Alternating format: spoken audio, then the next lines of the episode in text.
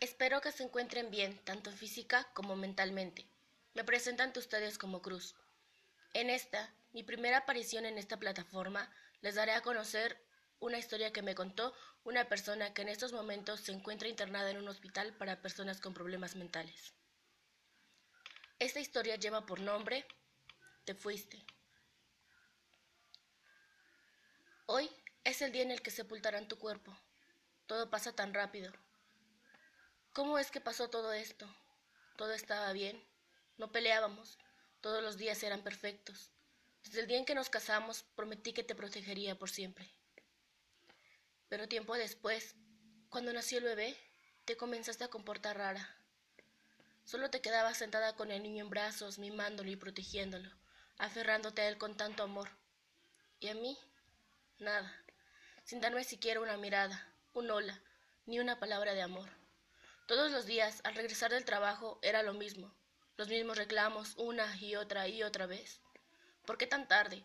¿Por qué no te preocupas por mí? ¿Por qué? ¿Por qué? ¿Por qué? Llegó un punto en el que no podía soportarte más. Quería alejarme de ti. Decidí salirme de la casa y no volver. Mi hijo era mi más grande tesoro después de ti. Regresé porque era su cumpleaños número uno, por lo que decidí pasar por un regalo para él. Sabía que él le encantaban los peluches, por eso decidí comprar el más grande y afelpado oso de felpa que encontré para él.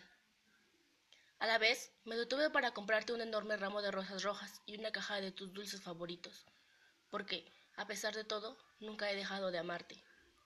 Llegué a casa, entré despacio y sin hacer ruido porque sabía que a esa hora ambos tomaban su siesta. Eran alrededor de las cuatro de la tarde, al momento de abrir la puerta, se me hizo extraño encontrar la televisión encendida y tú en el sillón. Me di cuenta de que mi hijo no se encontraba contigo. Subí al cuarto del bebé y se encontraba dormido, pero algo extraño sucedía. No lo veía respirar. Lo moví un poco y me di cuenta de que estaba frío. No pesaba ni la mitad de lo que pesaba la vez pasada. Lo tomé en brazos y bajé rápido para ir al doctor. Llegué a la entrada y me percaté de que te habías levantado y estabas cocinando. Estabas feliz y hasta cantando. Me miraste, me saludaste diciéndome, qué bueno que regresaste, no te vuelvas a ir. Ya no tienes por qué irte. Ya solucioné el problema. ¿Qué problema? Respondí temeroso. Tú viste al bebé y me lo arrebataste de las manos, y en cuanto lo tuviste, lo arrojaste al suelo. ¿Qué te pasa? ¿Estás loca? Respondí. Pero noté que mi hijo no lloró, no se quejó, no hizo nada. Ya terminé con el problema, te lo dije. No lo necesitaremos más. Rápidamente me acerqué a mi hijo y... No puede ser. Tenía el abdomen todo mal cocido. Terminé con el problema. Olvídate de él. Si lo quieres, podemos disecarlo. Los órganos ya se los quité. Yo, entre lágrimas, solo miraba a mi bebé. No pude más. No pude contenerme. Me abalanzé sobre ti y presioné tu cuello hasta que te quedaste inconsciente. Quería ver cómo la vida se iba de tus ojos. Pero me contuve. Una vez que perdiste el conocimiento, me llegó una idea mucho mejor. Decidí esperar a que despertaras. Mientras tanto, te até de manos, pies, te tapé la boca con una bufanda que encontré en tu armario, aquella bufanda que tejiste para nuestro más grande tesoro. Esperé a que despertaras y comencé a desollarte viva. Veía cómo llorabas al sentir tu piel siendo cortada por un cuchillo recién afilado.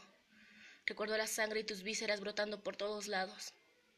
Te dejé viva y consciente para que vieras todos tus intestinos de fuera.